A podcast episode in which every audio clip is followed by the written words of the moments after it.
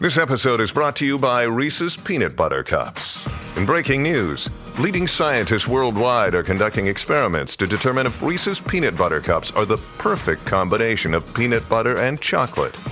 However, it appears the study was inconclusive, as the scientists couldn't help but eat all the Reese's. Because when you want something sweet, you can't do better than Reese's. Find Reese's now at a store near you.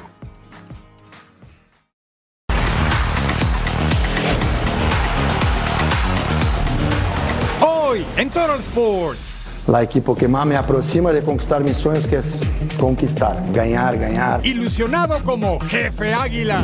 Eh, se fue a selección y nosotros pasamos a lo, a- a lo que nos correspondía, que era Tigres. Conseguimos el título y ahorita ya estamos pensando en lo que sigue. Los felinos no extrañaron a Coca. La pulga debutará ante la máquina. El nuevo goleador merengue. Emociones de mitad de semana en la MLS. Porque es un buen día para echar una cascarita como nuestro amigo. Ya comienza una nueva emisión de Total Sports. Sí, están en el lugar correcto. Bienvenidos a Total Sports junto a Majo Montemayor. Les saluda con mucho gusto Eric Fisher. Comenzó la travesía como técnico interino de selección mexicana de Jaime Jimmy Lozano. De entrada viajó a la Unión Americana para unirse al plantel en Houston, Texas. Y lo hizo con mucha clase, categoría. No podía hablar oficialmente, pero va a ver qué nota le tenemos preparada, porque el Jimmy es un señorón, así lo demostró. Ojalá que tenga éxito deportivo con el tricolor, que no majo que gusta acompañarte. ¿Cómo no, Eric? El gusto es mío. Bienvenidos a Total Sports y gracias por estar con nosotros. Bien lo dices, la verdad es que Jimmy Lozano tiene un trabajo arduo que hacer con la selección mexicana. Lo que es una realidad es que ya tanto los futbolistas como la fanaticada del Tri se encuentran mucho más contentos y mucho más tranquilos con la llegada del mexicano al banquillo tricolor. Y qué hablar de Cristiano Ronaldo, ¿no? Que Ah. rompió otro récord. Otro 200, otro, otro del bicho. ¿Qué les parece si arrancamos esta emisión de Total Sport viendo directamente lo que pasa con Jimmy Lozano y la selección mexicana que se prepara para afrontar la Copa Oro a partir de ese domingo contra la selección de Honduras? Éxito, Jimmy, el reporte lo tiene nuestro compañero José María Garrido. Ya va en camino el técnico nacional Jaime Lozano, el nuevo interino del equipo mexicano que se hará cargo a partir de esta misma semana del conjunto tricolor, con una gran emoción, pero también con una gran actitud y sobre todo consciente de que pueden cambiar las cosas porque hay material de sobra para trabajar con el equipo mexicano. Escuchamos lo que dijo Jaime Lozano al partir desde esta ciudad de Guadalajara hacia la ciudad especial donde ya lo está esperando el equipo mexicano. Que no puedo hablar, pero muy contento, muy emocionado. ¿Qué esperas de, de este interinato que tienes? Sacar las cosas adelante. Y me habías dicho que te preparaste mucho para este momento, ¿no? Lo dijiste el otro día, te preparaste Ya no puedo hablar más de verdad. Pero lo que hablé, lo hablé y vamos a hablar en la ¿Cómo te quedó cancha. la noticia, Jimmy? ¿Cómo ves al plantel actual? Bien, son, son una selección, son buenos jugadores todos. Muchos de ellos ya los conoces, ¿no? Por los. Muchos, muchos. ¿Qué sensación te cae verlos de nuevo? Siempre contentos verlos en una selección, verlos triunfar y a poder ayudarlos. Como técnico mexicano llegas, ¿no? Que es lo que esperaba pues, la afición. Pues, un ver. técnico mexicano. Veremos, veremos, estamos muy contentos. ¿Está tu ilusión de seguir al Mundial 2026? Paso a paso. No olvidar que Jaime Lozano trabajará en el equipo nacional con el equipo de colaboradores que siempre ha estado trabajando junto con él. Lozano viajó directamente desde Guadalajara debido a que él radica normalmente en Aguascalientes, por lo que decidió venir hasta esta perla de Occidente y de aquí realizar el viaje hasta Houston. Informó desde Guadalajara con imágenes de Aldo Lara, José María Garrido. Gracias, estimado Chema Garrido. Bueno, pues el cuerpo técnico de Jaime Lozano viajó por separado del estratega. Ya se encuentran en la Unión Americana en Houston para empezar a trabajar con los seleccionados de cara a este debut que decíamos de la Copa Oro contra Honduras el próximo domingo en Houston, Texas. Los auxiliares, Ryota Nichimura y Tony Clavero, además de los preparadores físicos Aníbal González y Alejandro Arredondo, se encontraron con Johan Vázquez a su llegada al hotel de concentración. Éxito a todo el grupo técnico de la selección mexicana interino. Ojalá con los resultados que los acompañen puedan quedarse definitivamente.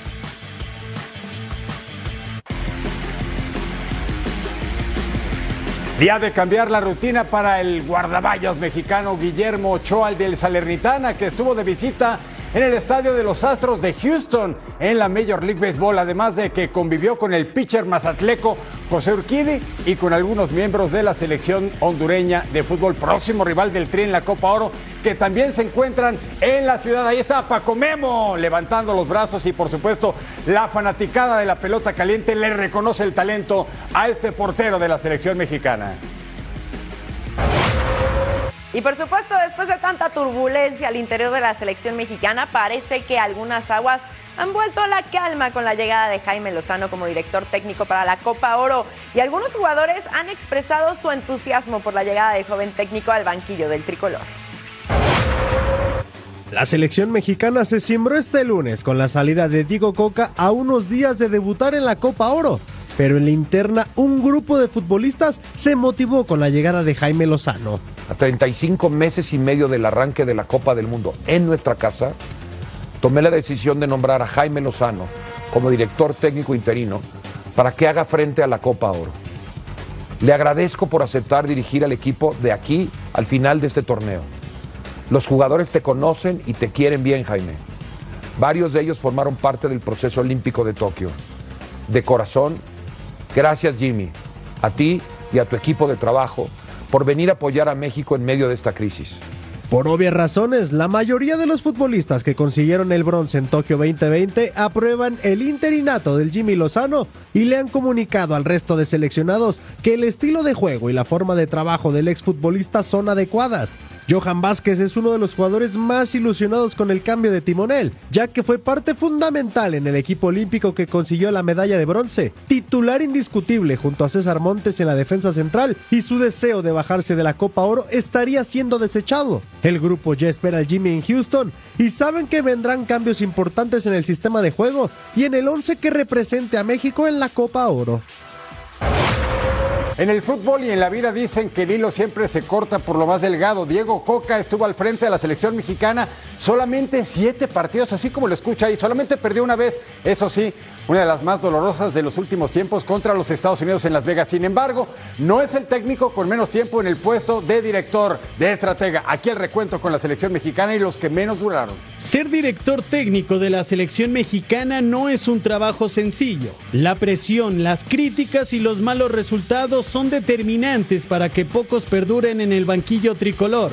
Diego Coca es una muestra de lo difícil que es el puesto. En la época moderna son varios los estrategas que tuvieron un paso fugaz. En 1989 Alberto Guerra estuvo solo tres partidos con la selección. Se terminó despidiendo por diferencias con los directivos. Sven Goran Eriksson dirigió tres encuentros en los que comprometió el boleto a Sudáfrica 2010. Para las eliminatorias de 2014, Víctor Manuel Bucetich entró al relevo de José Manuel de la Torre. Sin embargo, un empate y una derrota lo terminaron condenando. Solo estuvo en dos juegos al frente del Tri. De la selección sabemos que es así, eh, y que no hay tiempos de reflexión, no hay tiempos de trabajo, no hay, no hay muchas cosas que te puedan servir para poder hacer las cosas de una forma correcta. Entonces, tienes que adaptarte a todo, tienes que responder a todo, tienes que aguantar las críticas, eh, que está ahí tiene que estar a mí por lo que ha pasado ahorita, pues ya me, ya me habían corrido esos dos juegos. Los últimos técnicos que cumplieron el ciclo mundialista fueron Ricardo Lavolpe para la justa de 2006 y Gerardo Martino para Qatar 2022. Después de Copa Oro se anunciará el nuevo estratega que se siente en la silla más caliente del fútbol mexicano. Mira algunos ejemplos, ¿eh? técnicos con menos partidos en el tricolor. Víctor Manuel Bucetich, le llaman el Rey Midas, apenas dos partidos. Diego Coca, siete y perdió uno solamente. El sueco Sven Goran Eriksson, trece al frente. Y el Ojitos Enrique Mesa, apenas 18 partidos.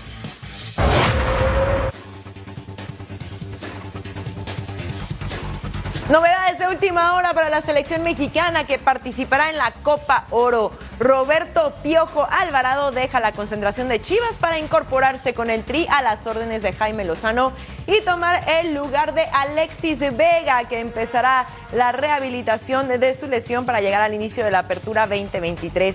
Así que una nueva alternativa en ataque para el conjunto nacional.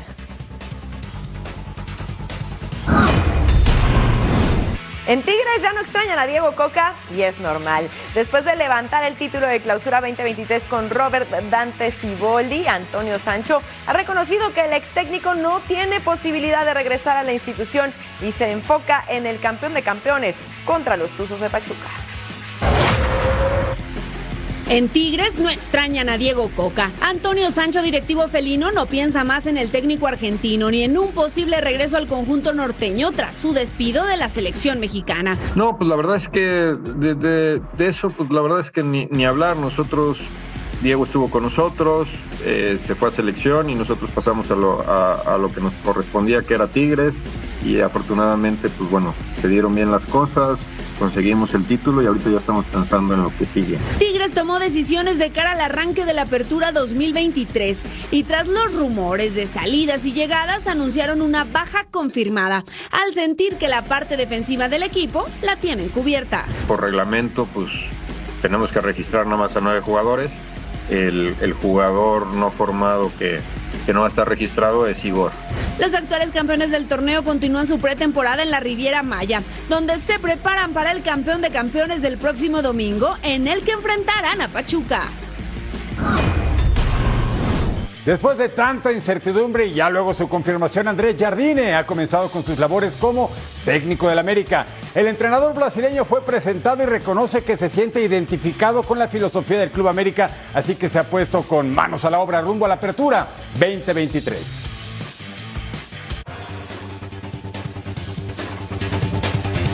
Es un apasionado por fútbol, después un apasionado por futsal también, por futsala. Eh, que jugó, jugó fútbol en fuerzas básicas, en gremio, con el expoente, uno de los máximos exponentes de Brasil, que es Ronaldinho Gaúcho, eh, que a los 20 años ya decide ser entrenador, eh, va con todo a estudiar, a, a, buscar ser lo mejor profesional posible.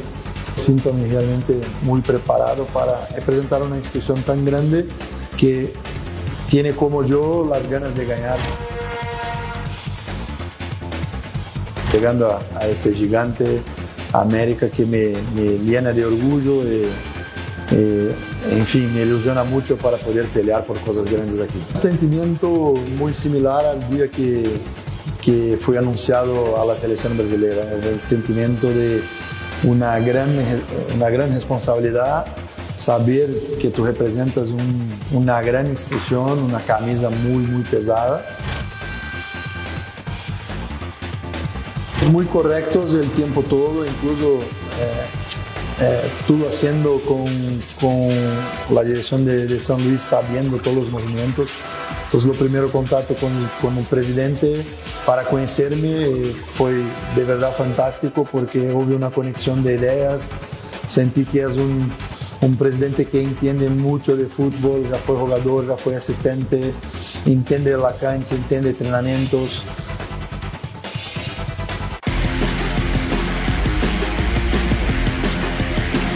Pues, ¿qué le parece? Ahí está el Tan Ortiz, hasta hace unas semanas al frente del América. Aquí está Diego Cervantes, el técnico interino de las Águilas, porque el señor Jardín estaba en la tribuna de este inmueble para ver el América contra Rayados. Leo Suárez, pase filtrado para Mauricio Reyes. Gran atajada de Andrada. Sí estaba Rayados con el Tano al frente.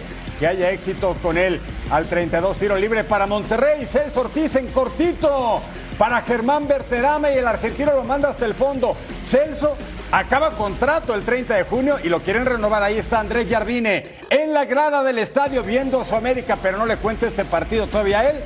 Él lo hará más adelante. Tiro de esquina para América. El rechace le queda a Luis Fuentes. Se acomoda. ¿Qué hace? Dispara. Le pega por arriba del marco. Buena oportunidad para Luis Fuentes. Este América viajó con muchos elementos sub-20, sub-23 y algunos del primer equipo.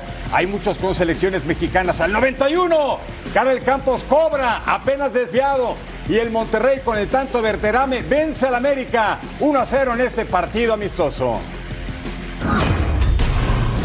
León confirmó la llegada del uruguayo Federico Viñas como su refuerzo en ataque. Los Esmeraldas necesitaban cubrir el hueco que dejó el goleador argentino Lucas Villorio y con el Charrúa esperan tener los goles esperados. De una forma muy curiosa, el conjunto del Bajío anunció su fichaje en redes sociales. Después de la salida de Andrés Jardine, el Atlético de San Luis ha confirmado su nuevo estratega. Se trata de Gustavo Leal, hombre que conoce perfectamente la institución. Sí, por supuesto, trabajó con Jardine, así como se elabora día a día las categorías inferiores y todo eso. La decisión se tomó en base a su metodología y la continuidad como principales baluartes. Mucho éxito para Gustavo en el Atlético de San Luis, en el meritito centro de México. Buena elección por parte del Atlético de San Luis, creo, el escoger a Gustavo Leal, porque no desestabilizas tanto el cuadro, ¿no? Sí, por supuesto, los jugadores lo conocen, la gente del club.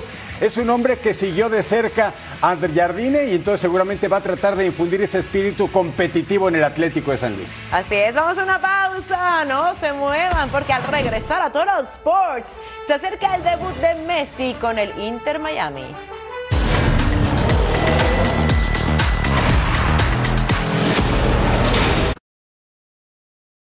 Hey, it's Ryan Reynolds, and I'm here with Keith, co star of my upcoming film, If, only in theaters, May 17th. Do you want to tell people the big news? All right, I'll do it. Sign up now and you'll get unlimited for $15 a month and six months of Paramount Plus Essential Plan on us. Mintmobile.com slash switch. Upfront payment of $45 equivalent to $15 per month. Unlimited over 40 gigabytes per month. Face lower speeds. Videos at 480p. Active Mint customers by 531.24 get six months of Paramount Plus Essential Plan. Auto renews after six months. Offer ends May 31st, 2024. Separate Paramount Plus registration required. Terms and conditions apply if rated PG.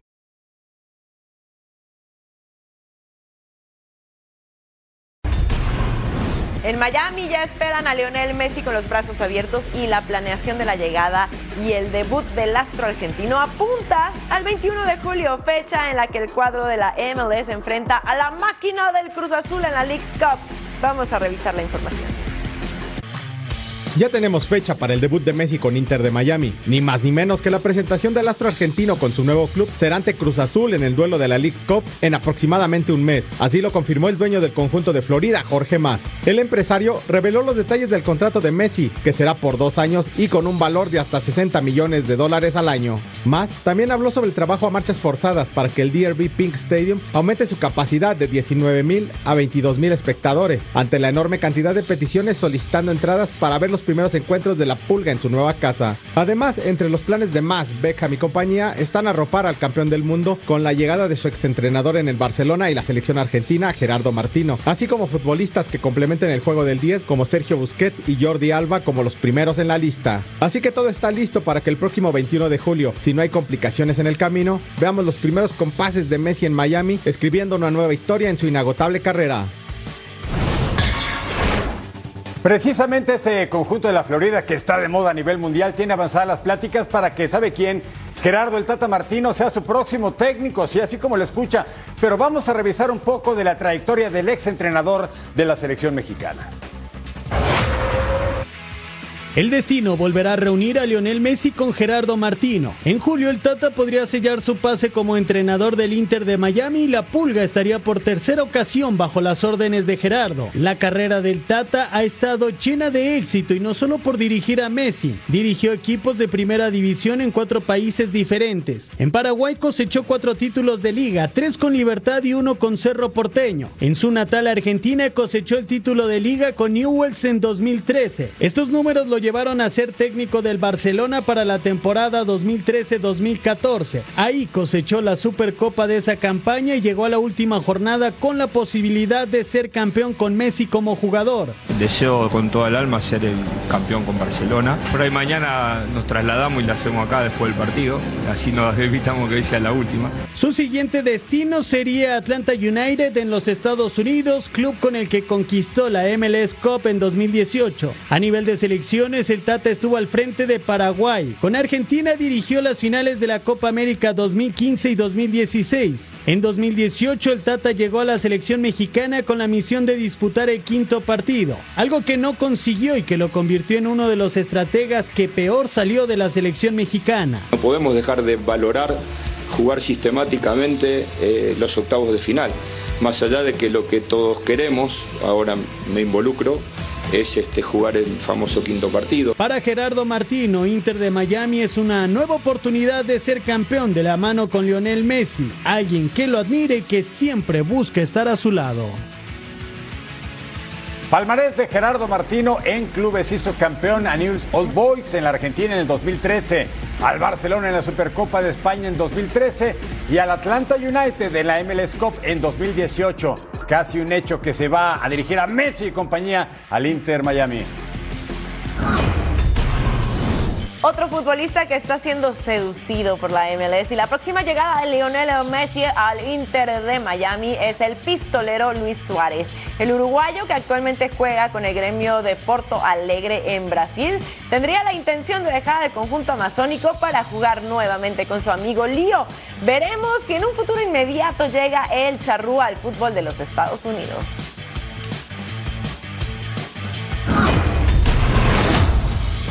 Buena pelota aquí para Araujo. Buen primer toque Araujo. Aguanta penal. Caramba, poco de. Ay, ay, ay. Imprudente. Morelón. Poco más viene de zurda. De zurda. Bien engañado. Bien definido. Bien anotado. El centro lo corta. Hasta el tiro. Bien atrás. Atento Melé. La primera listo y José, ¿eh? Hay que estar listo. El a buen centro, buen cabezazo defensivo de atrás. ¿Quién le da? Piqueré. Pegó en el palo. No le da mucha potencia, asegura el disparo, ¿eh? Y le sale la portería. Ojo, ojo, ojo, golazo. ¡No! A Rosarena al final es la mejor, la mejor por mucho, la mejor jugada del partido. Sí, totalmente, porque fueron cuatro o cinco pasecitos cortitos. Contra remate, buena barrera defensiva, todavía de qué lado. El remate, pega en el palo, contra remate por fin. Por fin el 2 a 0. A tropezones es de Maxi Araujo. La definición había sido de Piquerés que pegó en el poste otra vez. Se acaba el partido, entonces 2 a 0 gana Uruguay. Amistosos, señores. Ahora Bolivia enfrentaba a la selección de Chile. Nos vamos al 37. Vayan Cortés con el despeje largo. Diego Valdés le gana a Adrián Jusino. Entra solo, solito, solo al área. Y se va a decidir, dispara. Pero ahí está muy atento Guillermo Vizcarra. En el fondo, el primer aviso de Bolivia por parte del delantero de The Strongest pero seguíamos 0 por 0 al 42 cambio de juego. Lucas Chávez baja con el pecho, dispara. Se iba solo por un lado el delantero del club Bolívar. Lo intentaba, pero no. No tenía tino. Pase filtrado. Diego Valdés baja de pecho. Dispara Guillermo Vizcarra. Otra vez en el fondo. Vistiéndose de héroe. De nuevo el pase filtrado. Ben Brereton disparaba. Y Vizcarra otra vez salvando Nayel en Mesatú. Alexis Sánchez disparaba. Apenas por un lado, el delantero de Olympique de Marseille se quedaba con las ganas. Bolivia y Chile 0 a 0 no se hacen daño. En la cancha del Philadelphia Union en Pensilvania, Ecuador contra Costa Rica para los ticos es preparación antes de debutar en Copa Oro contra la selección de Panamá. Al 20, Ener Valencia, ex del Pachuque de los Tigres, actualmente con el Internacional de Brasil. Mire, recibe la pelota, recorta hacia adentro y dispara si es un killer del área. Ener Valencia. 1 0 Ecuador sobre Costa Rica, el 41 contra el 39 según las listas de la FIFA. Centro al área, Cifuentes pasa para William Pacho, el de Royal Amberes de Bélgica. Bonita jugada, le dejan ahí en cortitos y fuentes y a rematar el zurdazo con fuerza William Pacho 2 a 0 ganaba el equipo ecuatoriano, pero al 66 despiertan los ticos. Anthony Contreras el centro para Joel Campbell. Usted lo recuerda con los Esmeraldas de León, campeón de CONCACAF, pero ahora es el refuerzo bomba de la Liga Tica. Llega al Alajuelense. Y al 82, Pervis Estupiñán con el servicio. Pedro Vite, el del Vancouver Whitecaps, remata en la media luna. ¿Y qué cree? Ecuador le pega 3 a 1 a Costa Rica en un partido animado en Pensilvania. 3 a 1, marcador definitivo en este amistoso. Y es que en todo el mundo se está jugando al fútbol. Así es, fue de alguna forma fecha FIFA Sí. con estos amistosos, algunos muy llamativos, otros que quedaron en ceros, no se hacen daño, no pasa nada, estos partidos no cuentan, pero sí cuentan para que cada una de las selecciones involucradas vayan viendo cómo funcionan sus cuadros y hacer los movimientos pertinentes para las próximas competencias. Más adelante tenemos eliminatorias europeas y unos amistosos que amistosos tienen poco y sí muy vistosos aquí en Total Sport. No se vaya que regresamos de inmediato. Ay, Seri. Así es, Majo. Al volver, la información de la liga que nos mueve.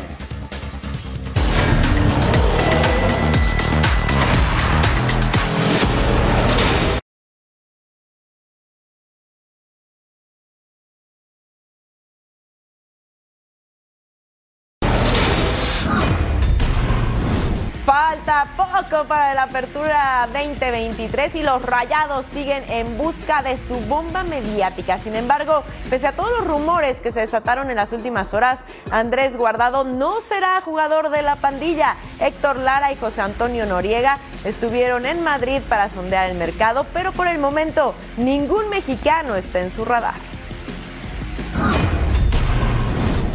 León, el campeón de CONCACAF, regresó a las prácticas justo a 13 días de que arranque el torneo Apertura 2023. ¿Sabe contra quién debuta? Contra las Chivas Rayadas, lunes 3 de julio. Jairo Moreno por lesión, Steven Barrero y Fidel Martínez por permiso no se presentaron, pero William Tecillo sí atendió a los medios de comunicación y Paco Vela nos tiene el reporte de los Esmeraldas campeones. Tras un periodo de vacaciones, luego de ganar la Liga de Campeones de la CONCACAF, los Esmeraldas de León se reportaron hoy de cara al arranque del Apertura 2023-2024 con solo 13 días para trabajar. William Tecillo destacó el hecho de ser campeones de la League's Cup, un torneo que van a disputar, de ser campeones de la CONCACAF, pero también de la deuda que hay con calificar a la liguilla, algo que se le ha negado al conjunto de León.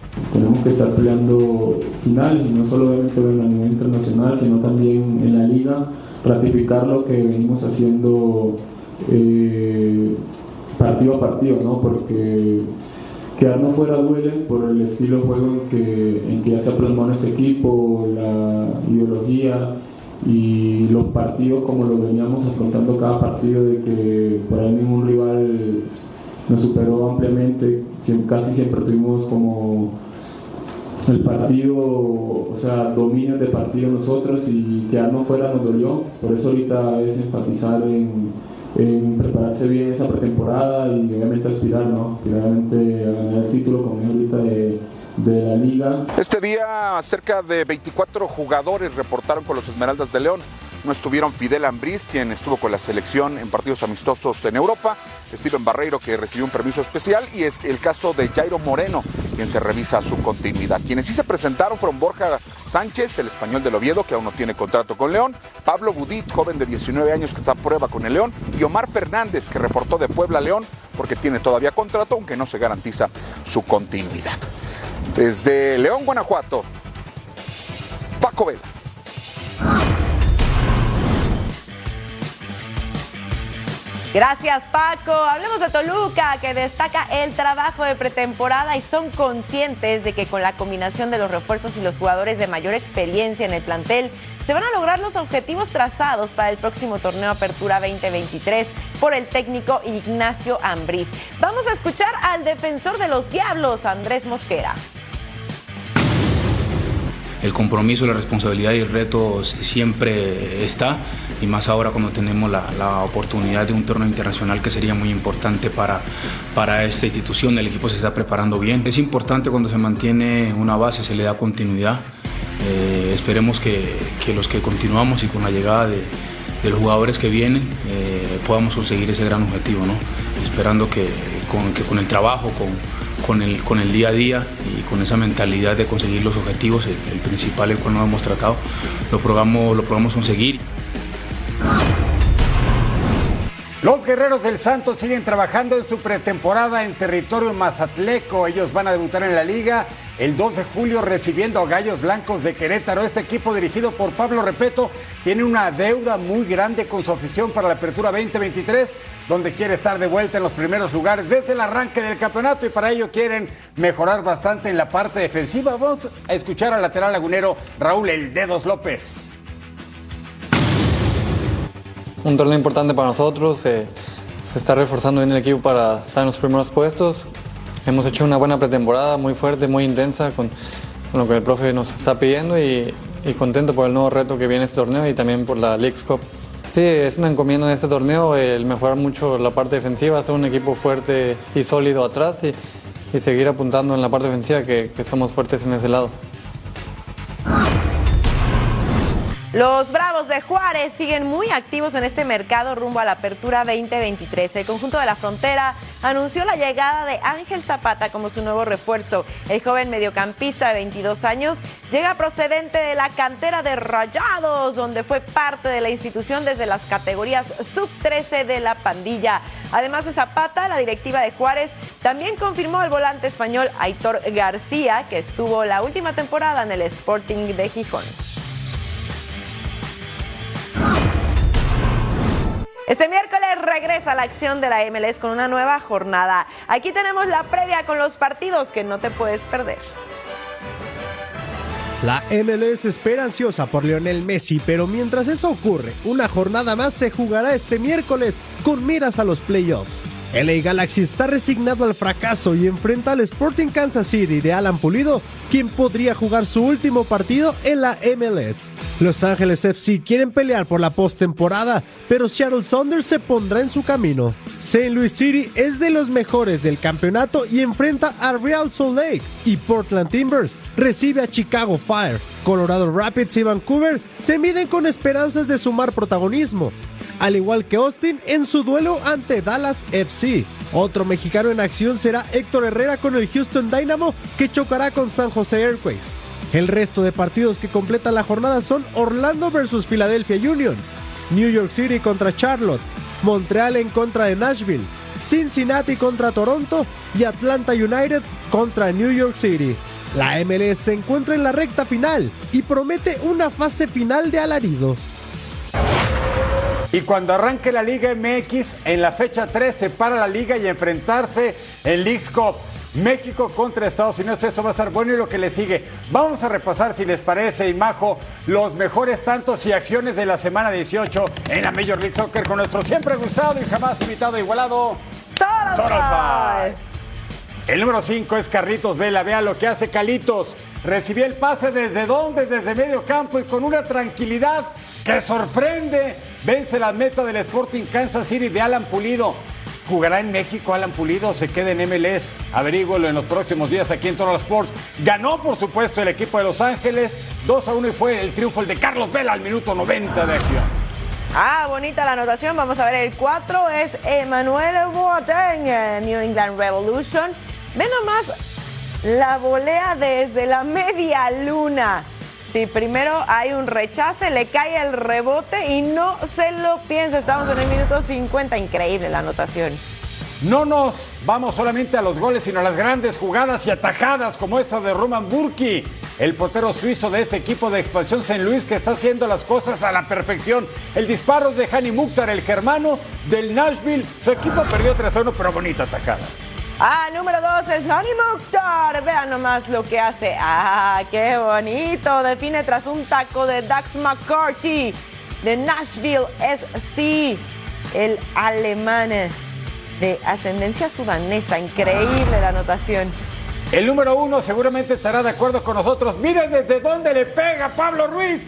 Golazo del argentino del Real Salt Lake enfrentando al DC United. Su equipo ganó 2 a 1 y con este poema y confianza que se tuvo Pablito Ruiz, y no es el cantante, ¿desde dónde vuela esa pelota? Ese era el de, oh mamá, ella me ha besado, ¿verdad? Pablo Ruiz. Aquí podríamos decir, oh mamá, ¿me metieron un gol o cómo? Así es, el portero, ¿no? oh mamá, ni me la esperaba el disparo de Pablo Ruiz. Increíble lo que nos dejó la jornada anterior, esta va a estar buena y lo que le sigue, como dirías tú. Así es, Majo, tienes toda la razón. Damos una pausa, pero al volver a Toro Sports, rueda el balón por todo el mundo.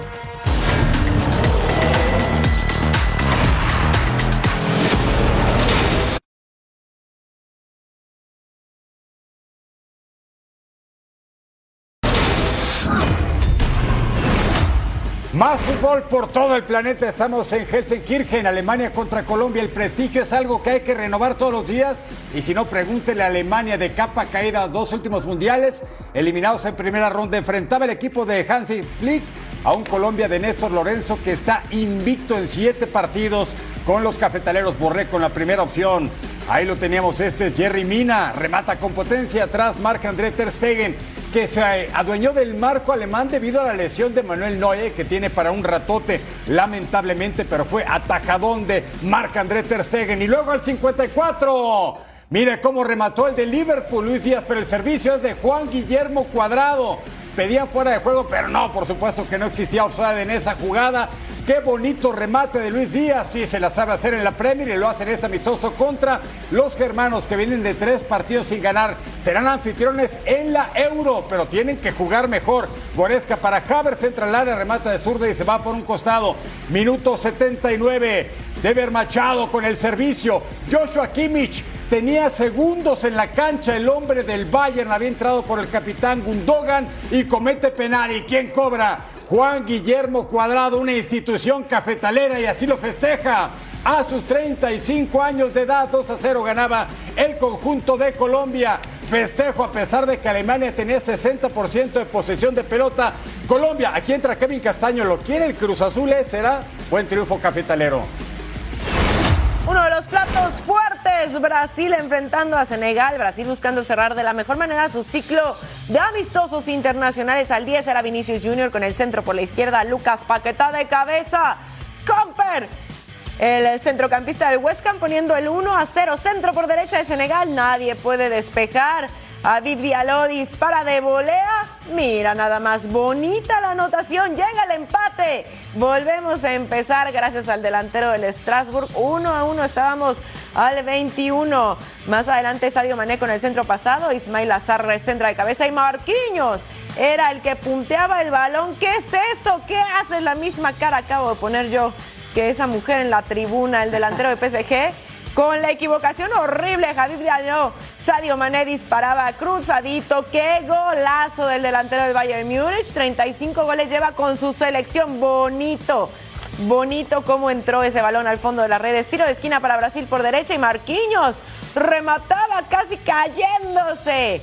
Bueno, podríamos decir que el autogol de antes se anula con esta anotación, Eric. ¿Cómo ves? Ah, mira. ya estábamos 2 a 3. Y Ederson derriba en el área a Nicolas Jackson al 96 penal. Sadio Mané desde los 11 pasos. Con permiso, cifras definitivas, aplausos porque Senegal le da la vuelta y gana 4 a 2.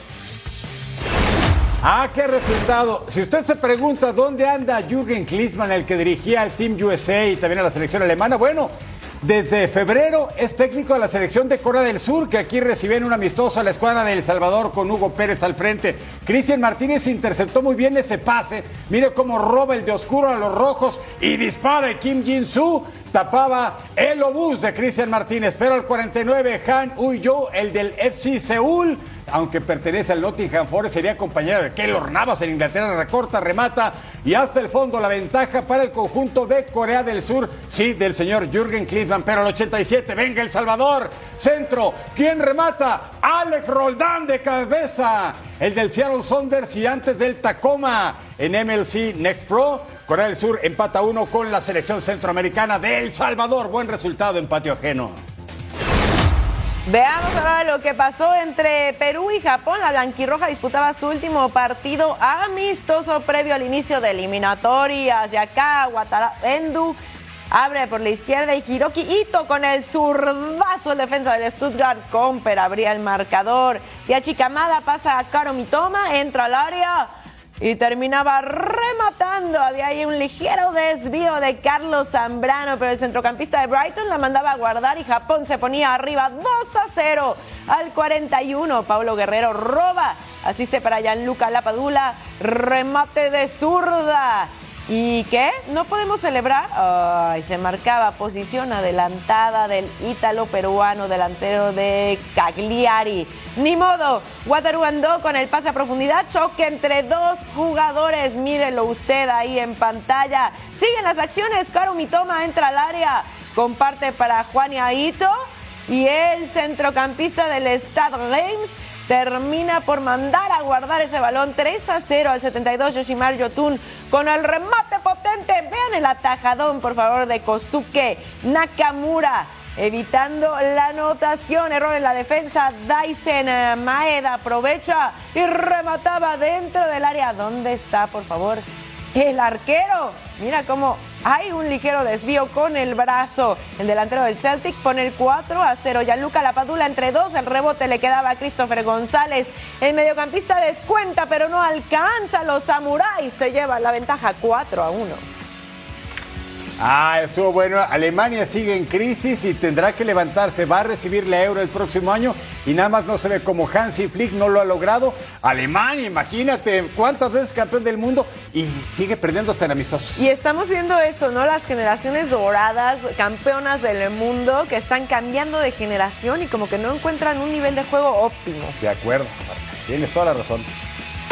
Al regresar, nos vamos a las eliminatorias de la Euro con esta imagen para el recuerdo. Ya lo vio quién es, ¿no? Cristiano Ronaldo al regresar a Toro Sport.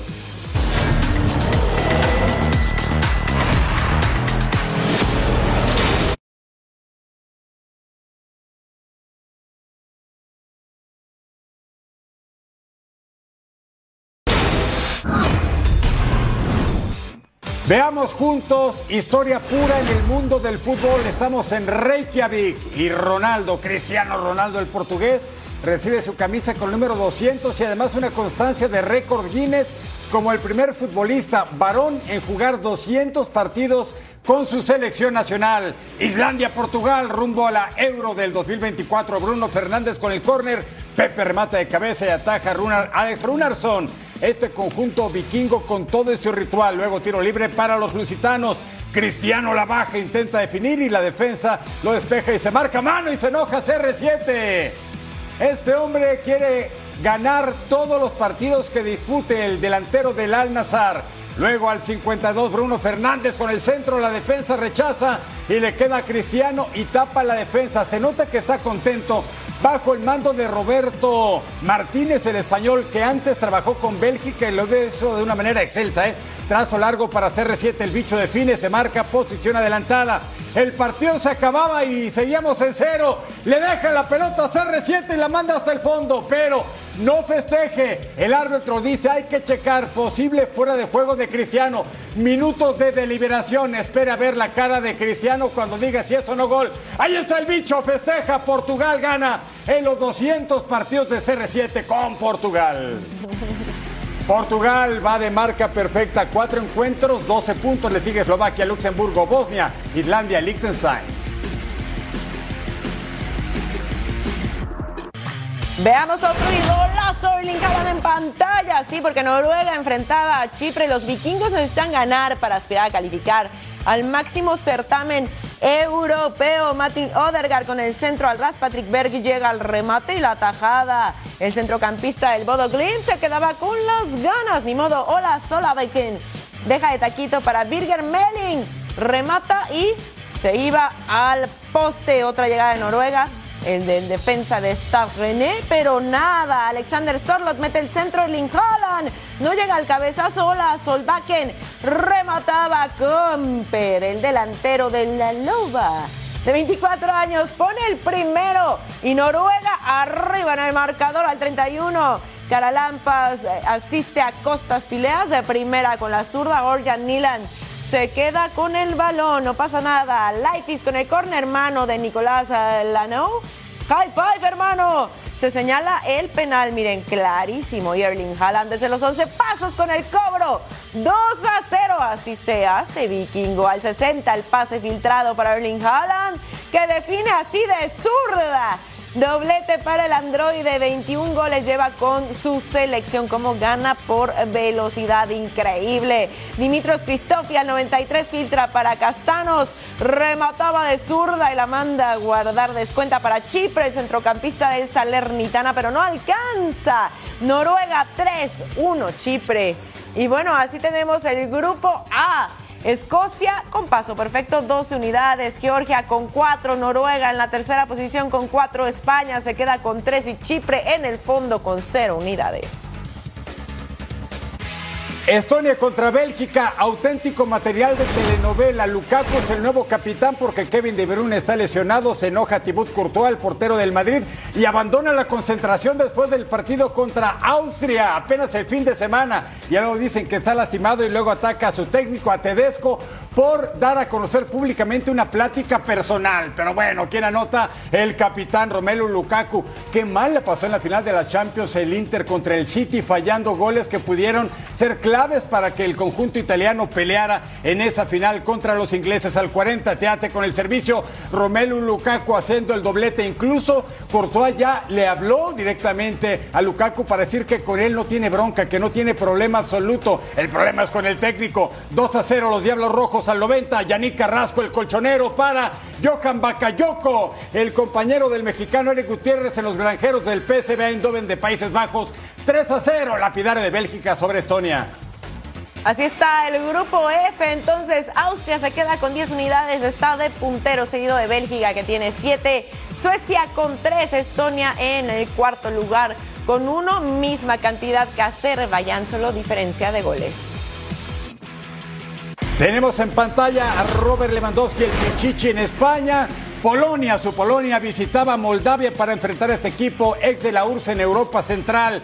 Polonia venía de ganar históricamente 2 a 0 el fin de semana Alemania en un amistoso, segunda vez que los polacos vencen a los germanos. Al 12, Arkadiusz Milik, el delantero de la Juve de Turín, ponía así el balón al fondo con ese pase de oro de cabeza de Robert Lewandowski. Sabe hacer goles y también crearlos al 34. Milik pasa para Robert Lewandowski, le regresa la cortesía y que cree 2 a 0 ganaba el conjunto polaco. Ahí está el romperredes del Barça, sí le pega la pelota y hasta el fondo y respiraba el técnico de Polonia porque en estas eliminatorias europeas había ganado Albania, pero antes había perdido con República Checa. Nicolachescu conducía y le pegaba. Moldavia se acercaba en el marcador. ¿Qué cree? Vamos a ver de esos partidos extrañísimos en el mundo del fútbol, pero que a veces puede suceder al 79. Nicolaescu entra al área, finta y le pega logra el doblete. Extra, extra. Polonia perdió una ventaja de 2 a 0 y ya se veía igualado en el marcador 2 a 2. Y nos vamos al 85. Tiro libre para Moldavia. El portero rechaza. Nicolescu, ¿qué va a hacer? Saca el servicio. ¿A quién a rematar? Vladislava Bobbio. Ahí incluso la cámara local perdía la acción para ver a su técnico. Y el jugador del Alexandria de Ucrania vencía a Polonia 3 a 2. Increíble Moldavia pegándole al equipo que ocupa el lugar 23 en el ranking mundial de la FIFA de esos partidos especiales para Moldavia. Y así las cosas en el grupo E. Los checos tienen 7, Albania con 6, Moldavia llega a 5, Polonia se queda en 3, Islas Faroe 1 hasta el fondo. Nuestras recomendaciones deportivas para todos ustedes con la dosis diaria, lo que puede ver en Fox Deportes, Uruguay contra Cuba, con el Loco Bielsa, el Chiringuito, Toro Sports y punto final, el mejor debate futbolero del continente. Y la mejor programación aquí en Fox Deportes. Nosotros nos despedimos. Gracias, como siempre, por su compañía. Eric Fisher, Majo Montemayor. Nos vemos en la próxima. Gracias, partner. Bye, partner.